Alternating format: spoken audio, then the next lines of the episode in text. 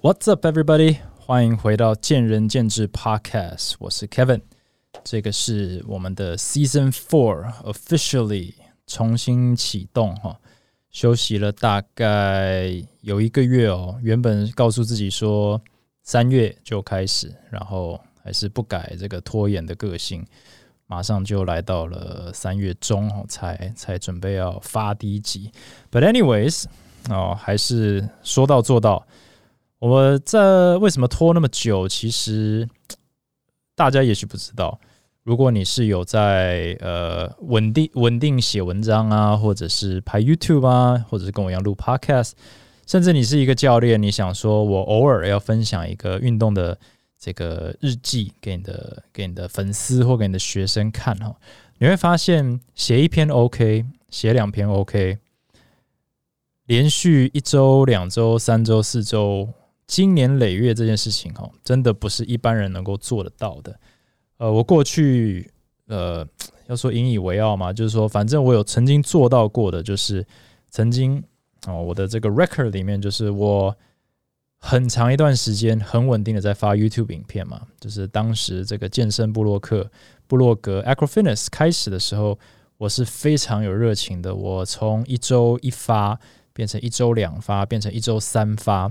然后还规定自己说，一个是教学影片，一个是训练日记，然后还有一些专题讨论，开始 Q&A 各种东西。我很长一段时间，虽然我现在这个 YouTube 的频道已经长草了，但是所有的影片都还在上面。你们可以去翻一下，没记错应该有三百多个影片哦。呃，over 呃 many many years，oh not many，like 大概就是两两年吧，两三年。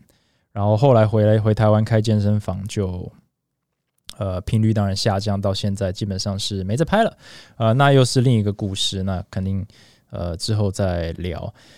呃，意思是说，要能够稳定的产出这东西，其实是要有一个有一个决心，然后要有一个心理准备的。那 Podcast 是我现在最大宗的所谓 social media，也就是我我以前拿 YouTube 当做我的一个 knowledge deposit，就是我我我觉得我懂的东西，我想要分享的东西，我把它放在 YouTube 上面。那现在我就是把它放在这个见仁见智 Podcast 上面给大家分享。那我一开始在讲 Podcast 的时候，我现在录了，准备开始第四季嘛。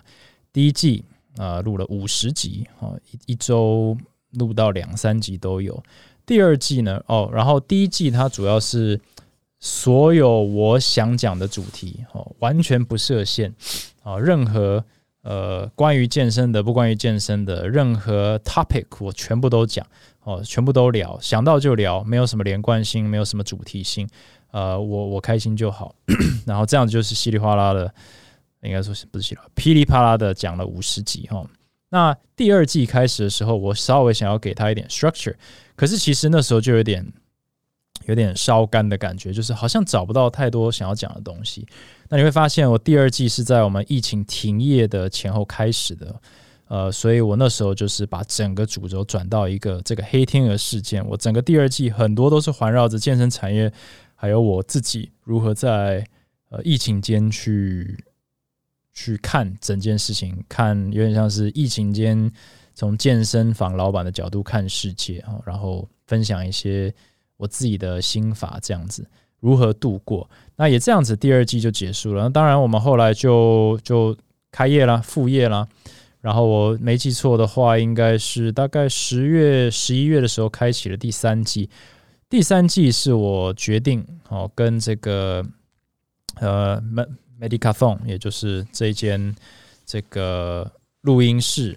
呃，提供这间录音室的公司啊，医院生计，呃，合作的啊，或者你要说他们赞助我，然后我们比较有规划的把第三季做出来。然后那时候我决定尝试要做这个来宾哦，闲聊，然后产业内的来宾，然后另外也是比较有规划的、比较有规律的去录制一些节目。那我们也很成功的完成，而且我觉得。上一季的收听，还有就是，呃，我觉得整体来说，啊，就是整个频道都提升很多，收听数也提升很多，然后所以也欢迎了很多新朋友的加入来收听。但第四季，我觉得，我觉得我也想了很久，这一个月其实我在思考说，那第四季到底要要持续第三季的模式，还是要回归一点我过去前两季的风格呢？那我目前还没有什么定案啊。我昨天或者昨天真的坐下来开始思考，说我到底要跟大家聊什么时候？呃，我有永远都有同一个想法，就是好像我所有可以讲的东西都。都在某个级数、某个地方稍微点过哦，总是会提到嘛，因为毕竟我们也就是 one person 哦，然后我们是 one career，然后我们毕竟也是同一个脑袋，所以我们很多讲的东西或我们每天在思考的东西，其实并不有太大的不同，对不对？当然，这个想法会有一些改变啊，环境有一些改变，会有一些不同的启发。那我其实就有点像是在。跟我自己对话的时候，去寻找这些启发，然后一旦我想到一些诶不错的东西，我又把它拿出来跟大家分享的一个概念。所以这一集我目前为止的十二集的这个排程，我还没有决定我到底要用什么样的模式，但我知道我这一集我想要讲什么。然后这一集讲完之后，我应该也会知道大概这一季前五集我想要分享的东西。那其实。呃，依然哦，这个频道是环绕在健身产业这个主轴上面，也是环绕在我是一个经营者，我是一个创业者，我是一个喜欢逻辑思考哦，或者是 challenge 自己去思考的一个一个人设去讨论哦。这也是为什么这个频道叫见仁见智，因为我们讨论的东西没有正确答案。有一个很强烈的意见，也就是我的意见或者我的观点，从我这边出发，去希望启发大家一些思维。那更深入一点，是希望启发健身产业里面的人，不管你是教练还是客户还是经营者，希望我们能够有有一番作为，让这个产业更好。哦，所以这就是这个频道的初衷。那也会在这一季持续的去发扬光大，这样子。其实产业，嗯，在我们正式开始这一集之前呢，其实稍微聊一下近况。从这过去这一个月也是蛮有趣的。现在股票好像在大跌哦，应该所有的人都包含我在内都套牢了。那如果你美股没赔的话，台股应该也赔了不少。两个都没赔的话，虚拟货币应该也赔了不少。这这个从我跟威力上一季。录完之后，好像就狂跌。应该说那时候大概是高点，然后从那一刻开始就是一直往下滑，中间反弹，再往下滑，再反弹。所以从六十九，然后那个比特币一颗六万九千哈，现在是多少？三万八千哦，几乎腰斩了。现在还，而且这还是回弹后，那会不会继续跌下去呢？我们就静静的看下去哈。不是我们带赛，呃，反正市场就这样子。呃，六万九，希望没有任何人买在高点了。但就算有的话，也没关系。希望那不是你需要拿来吃饭的钱啊，因为只要有耐心，理论上十年后又是一条好汉，你绝对是赚钱的。Anyways，然后呢，这个 乌俄战争真的开打了。要说它是战争吗？还是就是？某个国家打另一个国家嘛，总而言之就是开战了。那其实对于虽然我们好像有点远了，但其实这个世界已经是任何地方发生什么事情，任何地方有疫情啊，一个国家有疫情就是全球紧张，两个国家打仗全球紧张。就算你不紧张，你每天还是过着你的生活，你会发现东西变贵了啊，物价上涨了啊，我所有东西都上涨了啊，那个。呃，原物料上涨，那个 shipping cost 上涨，everything 啊，所有东西都在涨，只有股票在跌哦。那这就是呃这个世界的现况啊，所以真的是格外的辛苦。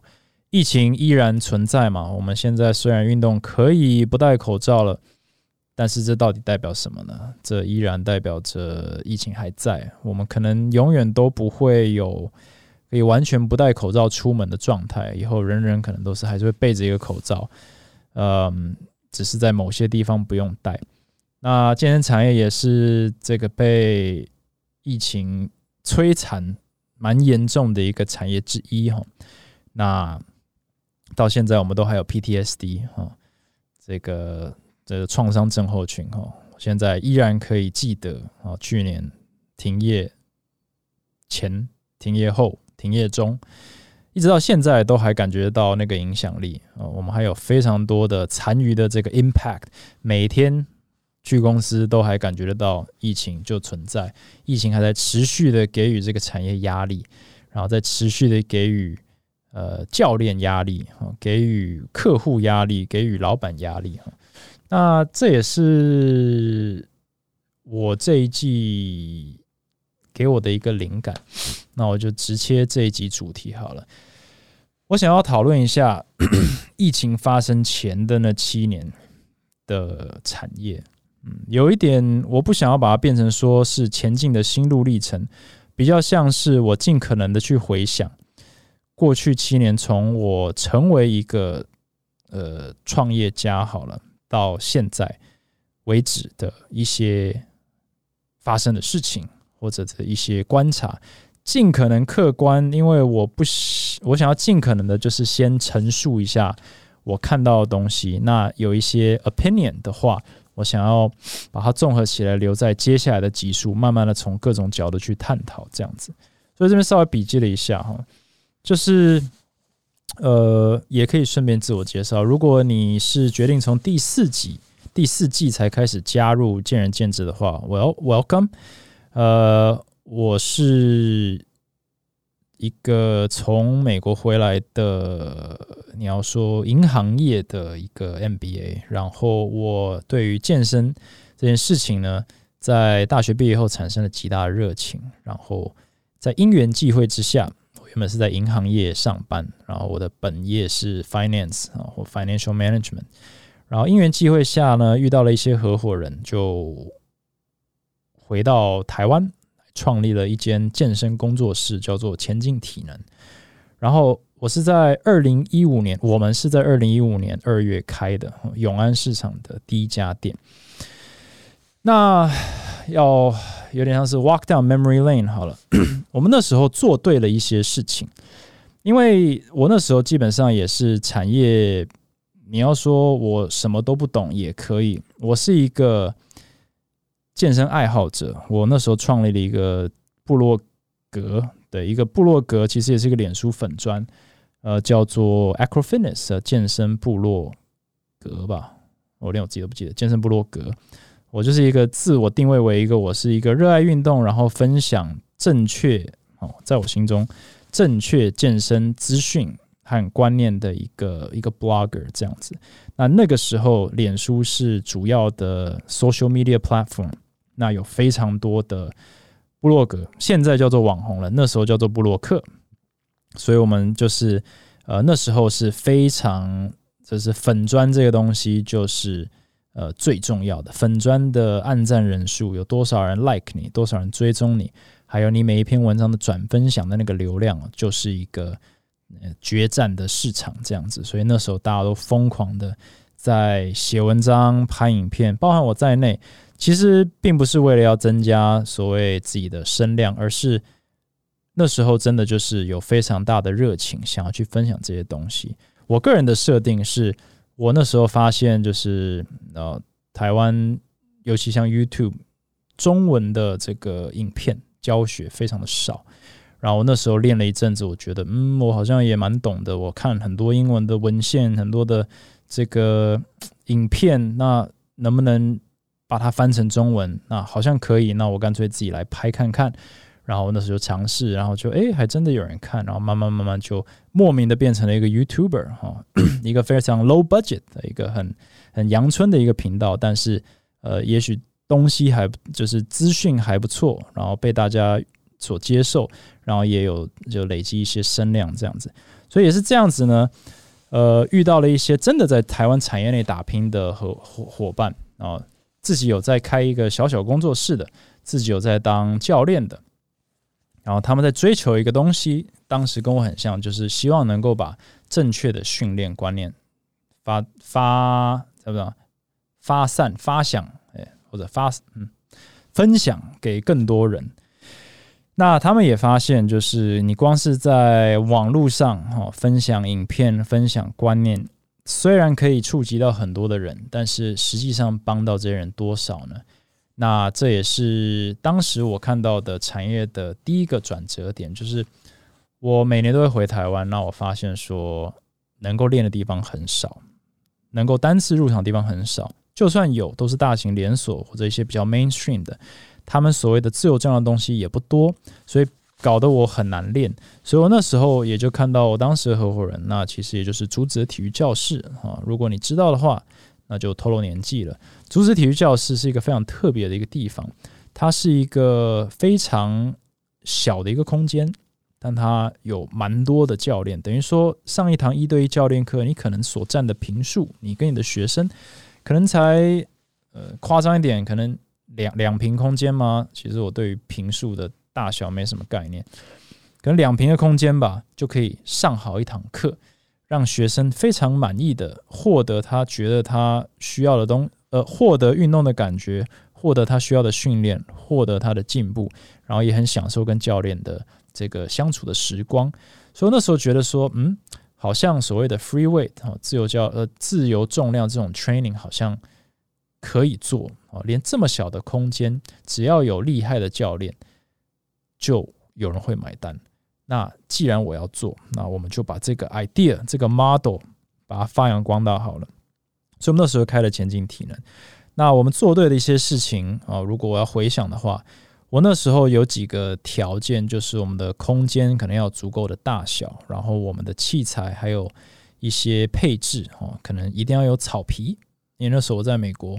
呃，所有的空间都有草皮，然后就是可以做一些跑跳蹦啊，一些一些这个推拉雪橇啊，或者是 yoke carry 啊，啊负重行走啊这些东西，砸药球啊，所以我那时候非常向往，也非常觉得说台湾没有这个东西，或者至少没有很普及啊，并不一定是想要用就是当噱头，而是觉得说，既然我们都要开一个 freeway 空间的话。Do it right，对不对？那我们那时候记得可能有十三台深蹲架，那那个应该可以说前所未有吧。就是尤其以小工作室来说，没有人会浪费那么多空间放那么多台深蹲架。所以那时候我们做对一个东西，是误打误撞让这个东西成了一个噱头。我觉得我现在回想起来，它成了一个卖点，就是怎么会有人开这样的一个。工作室，那也因为这样子认同这种训练模式的人，就会很大量的来，你要说朝圣也好，或者是来支持也好，因为好像终于有一个呃他们所认同的训练方式的地方出现了。那快转七年，这东西根本就不是个卖点嘛，你没有的话，你可能还会被呃基本上就是直接被淘汰，然后根本不考虑没有这个草皮的地方，根本不考虑深蹲架不够用的地方，对，but 呃。这个就是时代不同啊，七年也是不短的一个时间，但其实也很快市场就变了。所以那时候做的一部分可能是这样子，另一个部分是我们选点。我那时候也是呃考量的一个东西，就是一定要交通方便。那交通方面，那时候捷运也算是开始发达了，大部分今天看得到的路线，那时候大概都有。那你要知道，我远在美国，然后在在在看这些点的时候，那我们就是看到一个，诶，在永安市场出来的这个这个点。那时候你如果以今天就是开业的眼光来思考，你可能不会去考虑这样的一个点，为什么呢？因为它不在大街上，它也不是一楼，它也没有招牌。它在巷子里面的一个大楼的地下室里面，然后那个大楼其实也不给放招牌，所以如果你用传统的健身房思维的话，你会觉得这个点很糟。很糟的原因是因为你没有过路客，你没有过路客的话，你怎么去有免费的行销？你挂个招牌，人家路过，你发个传单，他就会走进来问问看嘛。可那时候我们很明确就知道说，我们卖的是什么？我们卖的是一对一的教练课，我们卖的是专业的教练课。今天如果有一个人想要卖，想要上专业的教练课，他考量的点是什么？交通方便，他要到得了。其实这个可以增加他的动机很多。但是点不好找，或者点不明显，这件事情到底是不是一个 deal breaker 呢？仔细想想的话，它并不是。因为假设今天他只需要找到一次，就不再是不好找了，对不对？所以其实我们只要能够成功的让他进到我们的健身房一次，其实。这个招牌的功能也就没了。所以你今天如果花了很多的钱，确保你自己在很明显的地方有很明显的招牌，这个成本它是固定的。你要让这个成本不断的有价值，因为你每个月是重复的在付这个钱，不管是招牌的电费啦，还是你房租的这个，因为是在马路上或一楼的加成，这个东西真的能够持续带给你价值吗？还是你只需要让你的客户有办法第一次找到你，也许稍微有点门槛，可能会迷路个一两次，或呃绕路个一两分钟，但他一旦找到你，体验到你的你的 product 以后。他就会，反正接下来也不会迷路啦，他就会留下来的话，那这个成本是直接可以省下来的。所以，我们那时候锁定的其实并不是呃最明亮的地方、最好的路段，然后最最好找的地方、最好发传单的地方，而是一个空间够大、价钱合理、交通到得了的方便的地方。那我们就就选到这个点。那呃。当时也，我觉得也是一个很大的一个优势。那另一个就是，我曾经也讲过，就是合伙人很重要。大部分的创业都会失败，人家说嘛，五年内什么九十 percent 会失败，然后在在在五年内就是再九十 percent 会倒掉。那其实很大一部分人家会觉得是因为周这个周转不灵，啦，或什么？其实很大一部分是合伙人合不来，或者合伙人理念不同，或者。管理不当，好，诸如此类的。那你可能会想说，合伙人合不来，那一定也是管理不当，也是经营不善。其实不一定哦。合伙人合不来这些东西，有时候在这个经营不善的时候，当然会吵起来。当然，在经营很好、大家有钱赚的时候，可能也会吵起来，甚至更有可能吵起来。因为讲到钱就伤感情，讲到权力就伤感情，讲到。理想又更伤感情了，所以这个东西其实也是很多团队的一个隐藏的炸弹，就是一个 ticking time bomb，就是很多年轻的团队，年轻人找朋友开，找志同道合的人开，找有钱的人开，这些东西到最后都可能会根本上摧毁掉那家公司，一家可能很好的公司，其实。就是因为在当初合伙的时候埋下一个一个不定时炸弹，这样，那这也是为什么很多团队会失败。我们那时候做对一件事情，说其实我们当时也就讲好，虽然讲好不一定就是一定好，但是我们当时刚刚好，这就是 luck 哦。你会发现这个这一集有一个一个 common theme，就是运气，还有努力，还有。调整这个东西可能是我想得到的三个诅咒，这就是一个运气的表征。就是我们当时其实我并没有创过业，我也没有跟人家合作过，我也没有管理过教练，我也没有开过健身房，但是我有勇气和热情去做了这件事情，然后我也愿意付出大量的时间去做这件事情，所以我们挑战开健身房，在一个不同的国家。啊，虽然我在台湾长大，但是一个至少从美国回到一个不同的国家来做一个完全没做过的事情，跟完全没有合作过的人做一个很大的一个挑战。那为什么我们可以做到今天呢？很大一部分就是我们当时很明确定出来说，我们三个人或者我们这个团队的强项是什么，我擅长什么。我不懂什么，你擅长什么？你不懂什么？你能够提供什么东西？我能够提供什么东西？另外就是不断的沟通、跟磨合和妥协。在过去这七年、这将近八年当中，有不断的沟通、不断的磨合、不断的妥协，才有可能合作走到今天，才有可能合作继续走下去。啊，这个合作的磨合中间没有谁输谁赢，也没有皆大欢喜，但是就是一个不断。Adapt 的一个过程，让我们可以走到今天。那这个是一个非常非常有价值的，我觉得一个经验啊。今天创业学到最多的，其实就是这些过程。但是当时运气很好，我们就这样子误打误撞的把三个人的能力集合在一起，创了一家公司。那还有一个运气非常好的，就是一家公司不能没有员工。那员工从哪里来？那员工。从哪里找？这个我完全没有任何的这个人脉在台湾，但是我们当时啊，不管怎么样，就是有找到第一批教练。找到第一批员工、柜台人员。那任何一个公司要开起来，我觉得第一批人非常的关键，因为它算是会，呃，它会定义你的文化，它也会定义你能做什么。如果你的第一批员工不给力，或者是没有办法发挥他们的才华，或没有办法至少照你的意思去做，其实你是很难把一家公司推动。所以第一批人非常的重要。那我也蛮常回想，就是前进或这家公司，它之所以能够走出第一步，除了很多好的选择，也有很多好的运气。那其中一个运气就是我们选了正确的人，在呃我们在正确的时间点遇到了正确的人，然后这些人也选择相信我们，去跟随我们去做了很多很多很多很多的努力。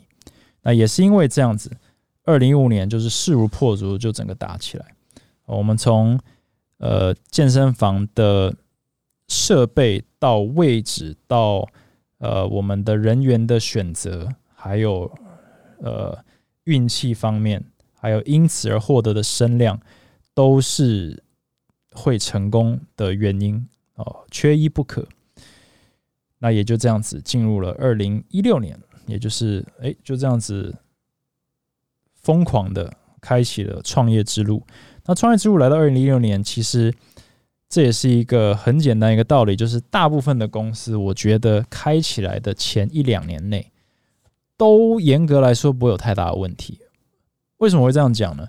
我会说，当草创期发生的时候，大家是有革命情感的，革命情感其实可以米平，或者至少把很多。不是那么绝对的问题，那么重要的问题，稍微把它搁在后方，因为我们有一个共同的敌人，就是把公司做起来，让公司成长，让公司赚钱，让客户开心，累积客户，你赚钱，我赚钱，客户开心，我们进步，全部就是推推推推推，所以所有的人都可以有点像是 set our differences aside，就是把我们的这些一些可能可能的一些意见分歧，把它摆在一旁。然后为了共同的更大利益一起努力，这个就是草创期的威力。这也是为什么很多新的团队总是会有一种欣欣向荣的一个感觉。那这个东西就是一个不只是一个会发生的事情，而是一个是一个绝对要把握的事情。那当时我们也是靠着这一股气势，加上非常多的努力，不断的扩大、扩大、扩大，可能教练从四个人变六个人，变八个人，变十、十二个人。是应该是非常快速成长，翻倍的成长，客户是不断不断的涌进来这样子。那但那时候其实整个生态也蛮有趣的。那时候我依然在写着写着部落格，因为这是我的起源。我之所以能够开成健身房，开成一家健身房，或者让健身房做起来，很大一部分也是依靠布洛克这个身份，我合伙人他们的身份。我们的员工他们的身份去吸引越来越多人知道我们，然后我们持续产出文章啊、文案啊、影片啊，去让我们的这个声量越来越大。那那个也是一个蛮有趣的一个世界，就是呃，那是一个充满了比战的世界，充满了靠北的这个世界。为什么说靠北呢？因为等于说那时候有一个文化，就是吐槽，就是大家可能会去批判。彼此哦，或者是有一些粉砖是专门做这件事情的，那那时候就会有很多的这种八卦啦，或者是呃，你要说这个英文讲 feud，就是呃两个网红在比战，或者是有个网红被围攻之类的状况。其实呃，跟现在讲到这个也蛮有趣，因为最近才才有一个就是网红被被围攻嘛，被。网红哦，因为这个翘臀圈被你要所谓的专业教练群好了，就是群起而攻之的一个状况。但是其实过几天也就也就米平了。那我在看这件事情的时候，也不想要什么这个老生常谈。但这个状况其实已经持续，至少在我接触台湾健身界以来，已经持续到就七年前就有了，八年前就有了，对？我也写过文章。去批判当时最红的所谓网红，可能业配最多的哦，这个呃，然后可能动作或者是观念上都并不是最正确的，但是声量最高的那些布洛克，对，那布洛克之间也可能会有一些这个比战哦，或者是。这个争执啊，不管是线上线下，那甚至是整个网络世界，可能都会去说，哎，这家老板怎么样？那家员工怎么样？哦，内部发生什么事？就是那个八卦的文化其实蛮强烈的。今天只是，就是你快转七年，今天这个状况有没有改变？其实也没改变多少，只是说我反而认为，因为这个资讯量变得太大了。我们以前基本上就只有脸书的几个粉砖，然后呢几个粉丝页，所以其实资讯还蛮蛮 focused 的。我们这个大家的八卦的来源，还有知道的那些人，其实蛮集中的。等于说大家的活力和这个视线、注意力都很集中哦，集中，所以被轰的那个力道哦，其实我认为啦，是比现在大上数十倍的，真的是就是。这就是这个，就是说五大派 攻顶啊的那种、那种攻光明顶的那种感觉。那现在为什么好像力道？哎，怎么好像 这个火苗烧不起来啊？就是吃瓜群众好像是没有被满足，因为资讯量太大了，太多的网红，有太多的平台，我们有太多东西要注意，所以其实现在反而你去炒这个东西，其实要炒作这件事情哦。变得还蛮困难的，那并不是说这样子就应该允许大家，比如说你要说姑息网红去散播不正确的资讯吗？其实也不是这个意思。呃，那专业教练是不是应该为就是专业而战，而不断的站出来，不断的去这个改变市场的一些视听呢？这个稍微有点离题，但我也想要发表一下，就是呃，我们大概要知道就是。随着市场还有时代的改变，我常讲就是游戏规则，就是你今天想要赢任何游戏，你要搞清楚游戏规则。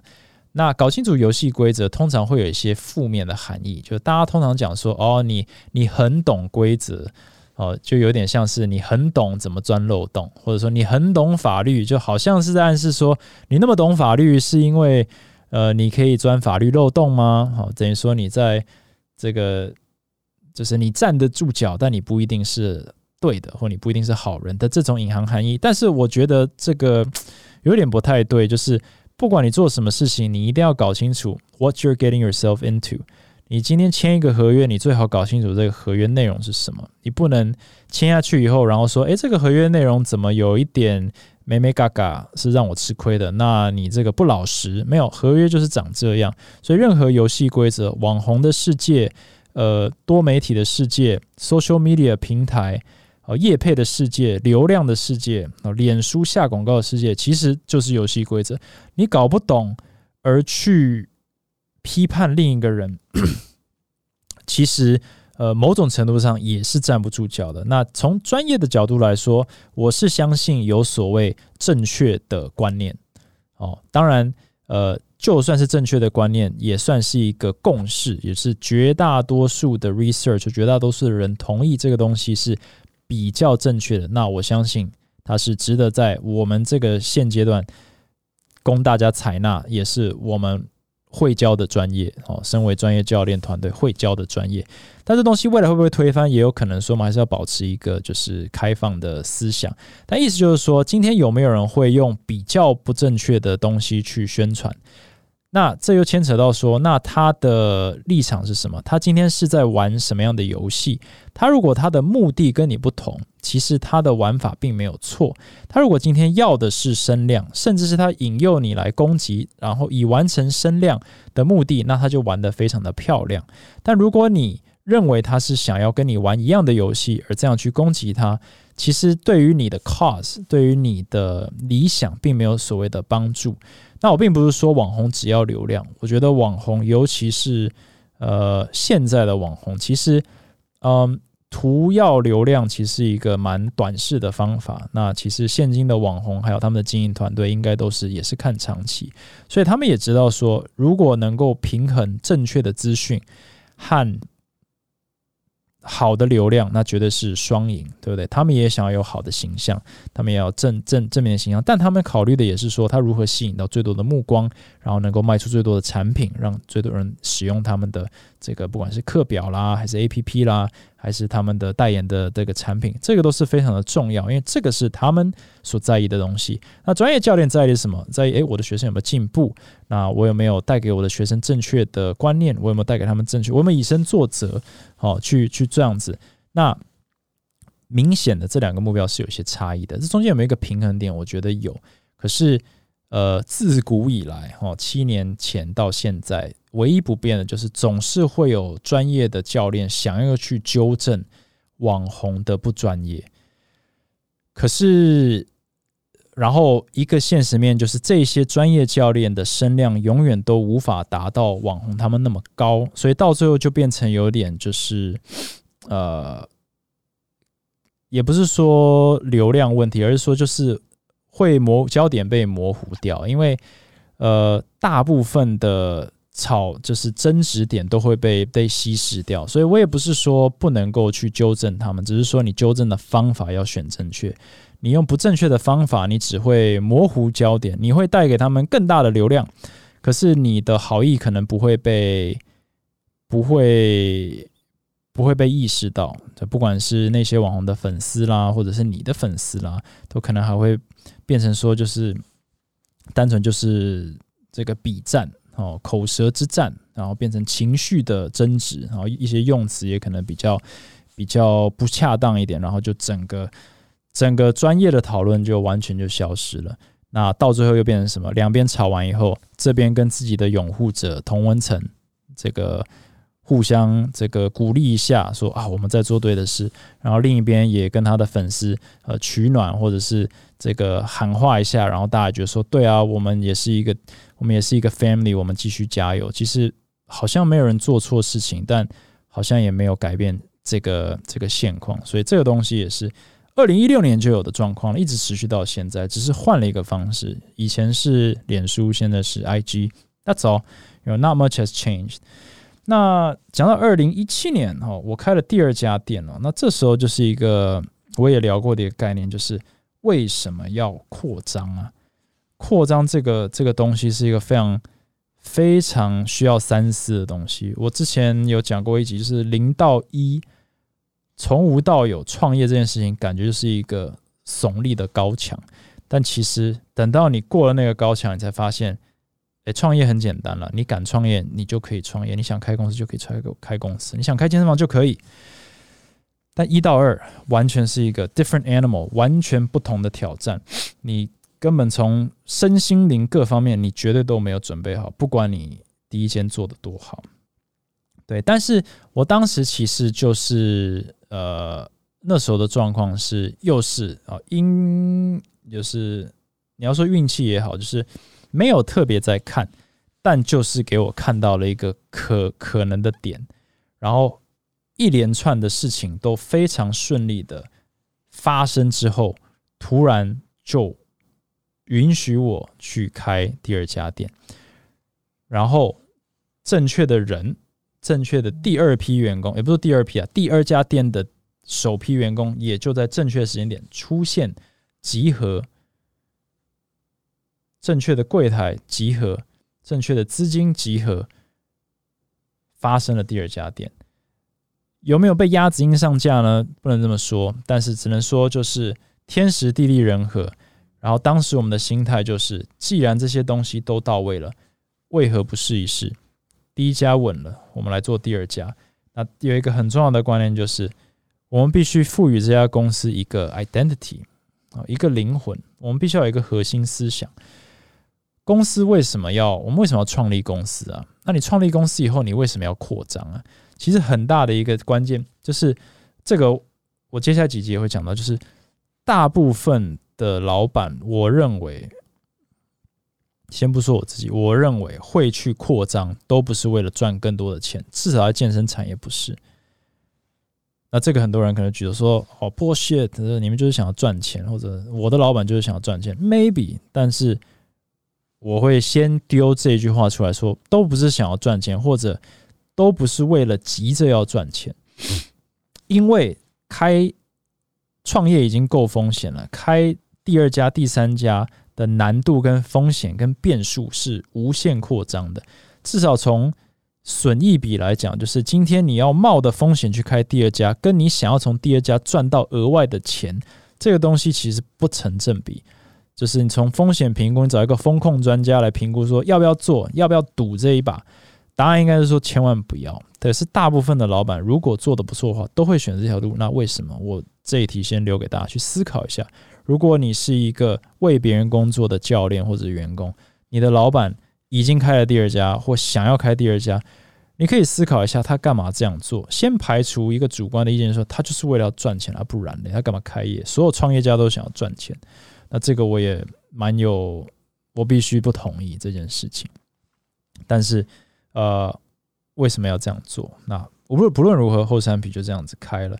那大家也知道，我们二零一九年十二月的时候，大概隔两年多，我们又开第三家，一样的意思。为什么要开第三家？但我先暂停一下。二零一八年，我开了，我们创立一个算是副品牌、小品牌哦，Acro Academy 啊，前进体能教育学院。那为什么要开一个平行品牌呢？我们是要抢攻这个证照市场吗？因为那时候这也是一个呃，现在也略为我不知道算不算市委了，但是当时非常热的就是所有的不管是健身房还是教育培训中心，都是疯狂的在引进课程。大概也就是在二零一七、二零一八。或者二零一六这这三年疯狂的引进四大证照，然后 A C NASM，呃，甚至近年来的 A C S M，还有 C S C，全部都，哎不对，NASM 就 C.S.S. 对，就是四大证照全部都是涌进来，哦，涌进台湾，呃，甚至一个一个。一个证照还有不同的机构在带，周周开课。那不管是四大证照还是台湾自己的丙级、A 级、甲级哦，我随便讲的哦，就是各种级，然后还有各种。器材的，然后甚至是大陆的，通通都来；澳洲的，通通都来。为什么？因为市场非常蓬勃，大家都在抢着进修，和进修文化非常的蓬勃发展。那进修文化是锁定谁？锁定谁？锁定教练。那教练为什么这么多？因为所有人都想当教练啊！所有不是教练的，不是读体育的，只是喜欢运动的，都开始检视自己的工作，说我是不是？不应该坐在办公室里面。我又喜欢运动，然后健身教练又那么好赚，然后这么蓬勃发展，何乐而不为呢？那既然有这么多的 demand，那就会有 supply，所以就有非常多的培训中心，非常多的健身房，非常多的工作室出现。哦，只要有需求，就会有供给，这个是自由市场不变的真理哈。所以那时候，其实从二零一五年开始，我们进到台湾以后。一六一七一八一九，不断的快速的以非常惊人的速度，健身市场就是在爆冲，然后有非常多的公司，非常多的教练，非常多的培训。所以 Acro Academy 那时候其实并不是为了培训教练，我们有点反其道而行，我们意识到说建立一个平台，就像健身房是一个平台，让教练有舞台和平台去接触客户，跟发应该说舞台就是展现自己的专业。这就是呃产业需要的一个 service，当然有大型连锁可以 provide 这个舞台，可是那时候普遍的一个抱怨就是在大型连锁里面，教练基本上是被迫做他们不想做的事情，哦，反而没有办法，那个舞台其实并不存在。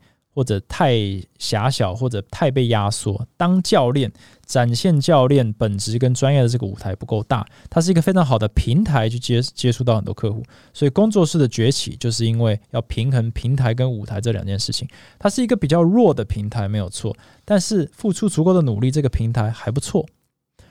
但是它是一个非常好的舞台，让你去展现你身为教练的价值，让你可以专心展现这个价值。那当然，客户。也不是我那时候的，我那时候 pitch 我自己团队为什么要有 Acro Academy 的时候，呃，我是讲说，全台湾的运动人口里面，如果有一百个人的话，请问有多少人在上一对一教练课？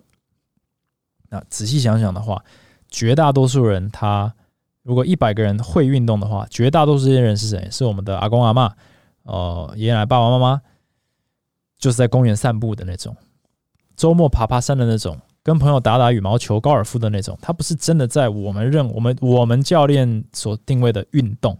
好，那这个有没有去掉五十 percent？Maybe。那剩下的五十人里面有多少人是呃，比如说是在跑步的、马拉松的、玩山铁的、骑脚踏车、游泳，然后做户外活动，但是这是不进健身房的，也蛮多的哦。有没有到三十 percent？也许有。那剩下这二十 percent，这二十个人有多少人在健身房里面是自己练的？你光看一下这个教练课跟会籍比就知道了。所以很可能一百个人里面，可能只有三个、五个人是有在上教练课，甚至更少。所以，我们今天如果是想要提供一个平台，让我们所认为的专业接触最多人的话，我们用尽所有努力，我们才接触到一 percent 的客户的，一 percent 的运动人口的话，我们连运动人口都没有办法，等于说提供价值，我们还要讲。大部分不运动的人，他连运动都不会接触，我们这一辈子都不可能碰到了。所以那时候就说，我们必须要降低人家碰到我们专业教练的门槛。所以 Acro Academy 就因此这样而诞生。前进体前进体能教育学院的目的，当初的初衷是，我们要想办法让没有办法或者还暂时不想接触一对一教练课的，毕竟它有一个价格坎跟一个心态坎，去接触我们。让他们了解到专业教练的价值跟服务，跟学到这些东西的价值，用一个比较低的门槛，用一个比较不具有威胁性的、不具有那么长期 commitment 的东西，让他们了解到，并不是要引军入瓮，但是至少要让他们渐进式的 ease them into 运动习惯。你不懂怎么深蹲，不要上网乱学，你用六百块去学一下，这也是。所谓的这种动作技术研习，这种慢慢慢慢，其实当时非常多健身房也都在做，现在还是很多健身房在做，但是我觉得相对来说量是变小了。那这也是二零二零年、二零二二年的一个现况。所以总而言之，Acro Academy 也是这样的一个一个起源。那它是一个平台，它也是一个舞台，它也是让教练创造额外收入的一个方法。那这个也是会牵连到未来的技术讲的东西。二零一九年开了七章，又是一个。你要说偶，你要说偶然吗？但也是在计划遇上偶然，遇上 preparation。但那时候我们的想法又不一样，因为我们已经学到教训了。我们知道说开第二家或有两家店，以管理的角度来说，非常的困难。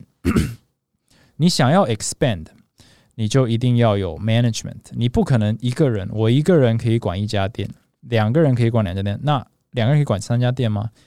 你的员工的人数，你的员工的这个，你员工的这个职涯发展天花板，这个要求跟压力不断的在增加。你今天开了第三家，代表的意义是什么？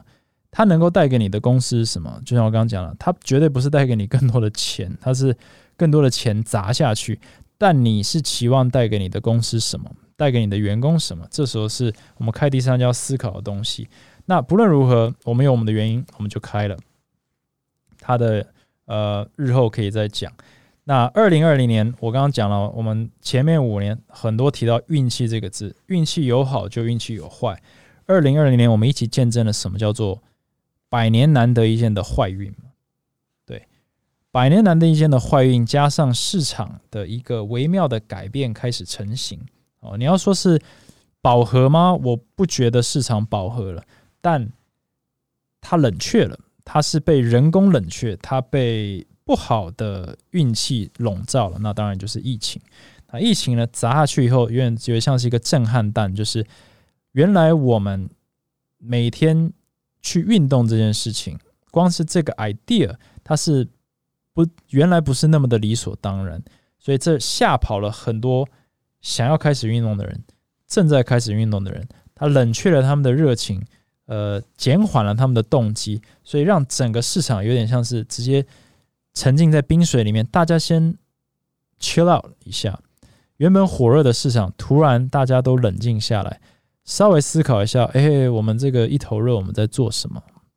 那整个市场冷却下来，但它并没有被激动，对，等于说那一年其实还是平平稳稳的度过，但是就是没有往年一样持续增温的一个这个发展出现。那一年还是很多人在开业，但是同时我们也开始看到有很多人在在在在停业，或者在缩编这样子。那二零二一年更不用说了，我们度过了前面的这个淡季。哦，过年总是一个淡季。过年前，二零二零年尾声，二零二一年到了四月，到了五月，哦，就是我们这个历历在目的停业，完全把健身产业打回三年前的一个规模。哦，打回把前两三年、五年，如果你听我上一季的话，一些来宾讲了这些 profit 或者一些资本，全部给它打归零。资本厚的，我我们我们这个可以活下来；资本浅的，或者是抵抗力比较弱、体质比较差的，就没活下来。但固然如此，这个产业依然是在成长当中，所以还是有很多人不断的在开业。但是这二零二零年的这个冲击跟二零二零年的实际的这个 damage，让很多人终于看清，说产业好像不是以前想的那样。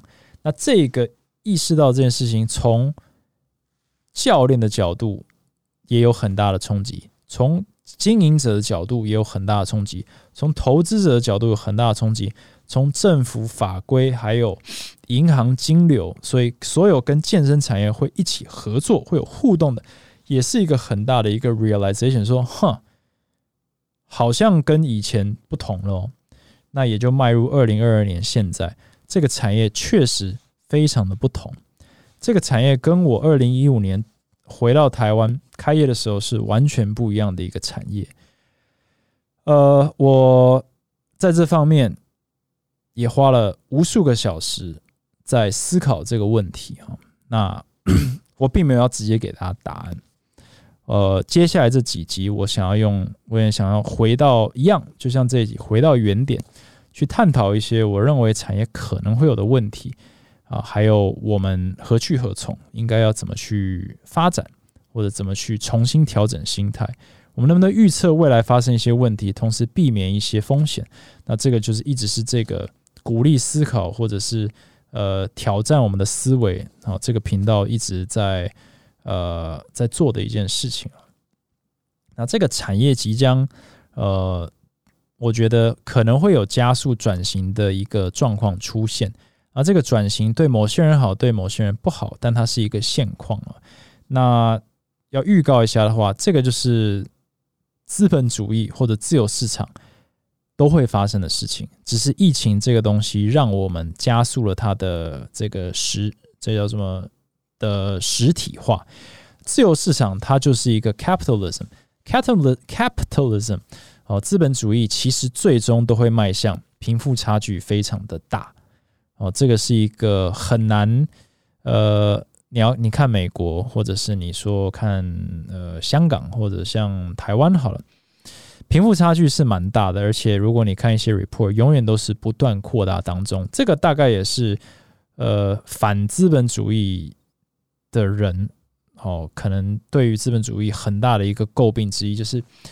有点像是你看有钱人欺负没钱的人，这个富者恒富，大者恒大啊。美国这些银行二零一八年搞得乱七八糟，大卖空那个电影都拍的都这么这么这个卑鄙的事情都做出来了，还是没事，银行还是在，那些也没人去坐牢，对不对？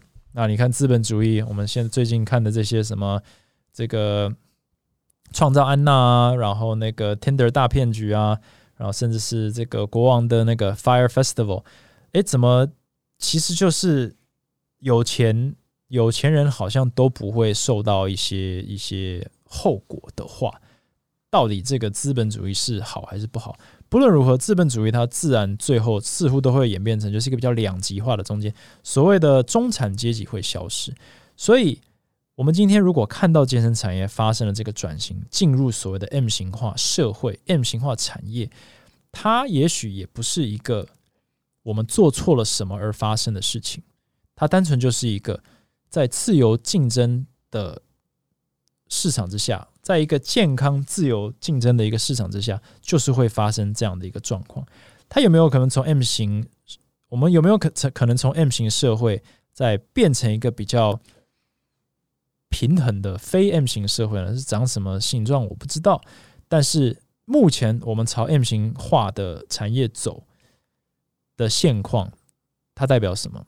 它如何影响你？你是什么身份？然后它怎么影响你？这个是我觉得在下一集来到之前，大家可以好好思考下的问题。就是如果你同意说，哎，我们的产业即将走向 M 型化，就是你要不就极大，然后大者恒大，要不然就极小一人公司。What does that mean？它代表什么呢？然后这令人令你焦虑还是令你兴奋？然后这个东西它能够持续多久？因为这个景气或者是任何产业生态，它都是。呃，就是太阳之下无新鲜事。我们今天看股市也是一样，看这个景气也是一样，或者看产业的轮回哦，潮起潮落其实都一样。那我们现在在哪一个轮回？或者我们在我们在谷底，我们还是还是我们在这个峰顶？那你现在又在哪里？我觉得这个是一个非常有趣的议题，因为一旦我们搞清楚这个，我们一旦搞清楚游戏规则嗯规则的这些。规范是什么时候，我们才能够制定一个好的 strategy 来应对它，来调整它？所以你今天想要成功的话，你运气很重要，你这个努力非常重要，你的付出非常重要，但同时你的 adaptability 你要能够随机应变，roll with the punches 这个也非常的重要。所以呀，这集呢就讲到这里。那这个可能就是帮见仁见智第四季呢。设定一个开头。那如果你喜欢这集的内容的话，那一样啊，重新帮我到 Apple Podcast 见仁见智啊，帮我去按个五颗星，留个言，直接留下你的想法，说，哎，那 M 型化产业，What does that mean？或者说，接下来你想要听从谁的角度切入，切入哪些面向？你担心一些东西，我希望大家可以多给一些回馈。然后也谢谢，就是上一集第三季的最后一集，我有发一个那个我那一集第十三集了，有发一个表单，就是请大家给一些回馈。那也听到也有看到一些蛮有趣的回馈，那我每一个回馈我都有读。那我问了一些，就是你喜欢哪一集啊？你比较喜欢哪一种风格访问，还是我自己讲？那还有就是如果有未来的访谈，希望请谁？那有些人我是。呃，还不认识啦，所以可能没这机会。但是，呃，每一个我都很谢谢你们的回馈。那我也相信，就是我们可以让这个频道越来越有价值。这样子，so thank you。呃，然后这集就讲到这里。我们下周，我们每周一哦十一点发发片吗？哦，发发发单集这样子。那谢谢大家收听，希望这一集呢，大家可以就是多多分享，然后让更多人知道，然后一起来就是为产业打拼，然后一起进步。然后一起前进，这样。All right, thanks for listening。我们下一集再见，拜拜。